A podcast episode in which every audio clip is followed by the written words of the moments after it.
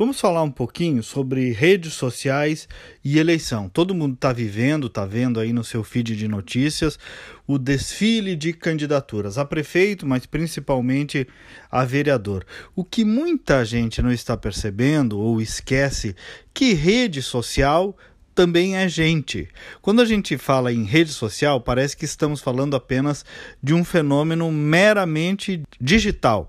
O relacionamento antes, antes das redes sociais, o relacionamento político, por exemplo, ele era presencial. Agora, com as redes sociais, ele é presencial e digital. Mas por trás de cada rede social está uma pessoa que gosta de um tratamento personalizado. E muitos políticos e muitas candidaturas usam as redes sociais como um depositário de conteúdo. É uma visão antiga ainda da comunicação, do tempo em que de um lado tinha quem emitia a informação que era o, a, a, imprensa, os jornalistas, quem tinha potência de voz, sindicatos, governos, e do outro lado estava a audiência, os receptores da informação, quem recebia a informação. Era apenas então um depositário de informação.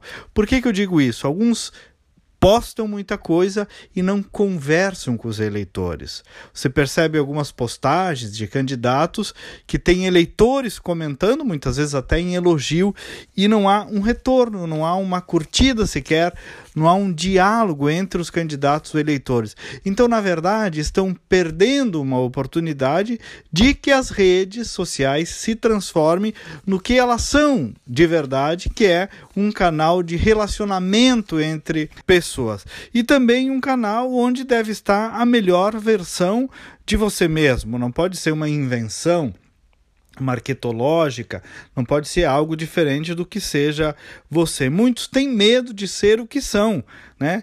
Tem que ser de verdade, porque só aí vai parar em pé.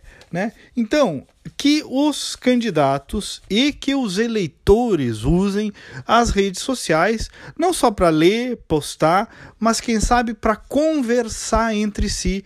E aí eis que teremos, quem sabe, como eu disse, uma forma de aproximação entre quem quer eleger-se e quem vai votar e decidir quem será eleito.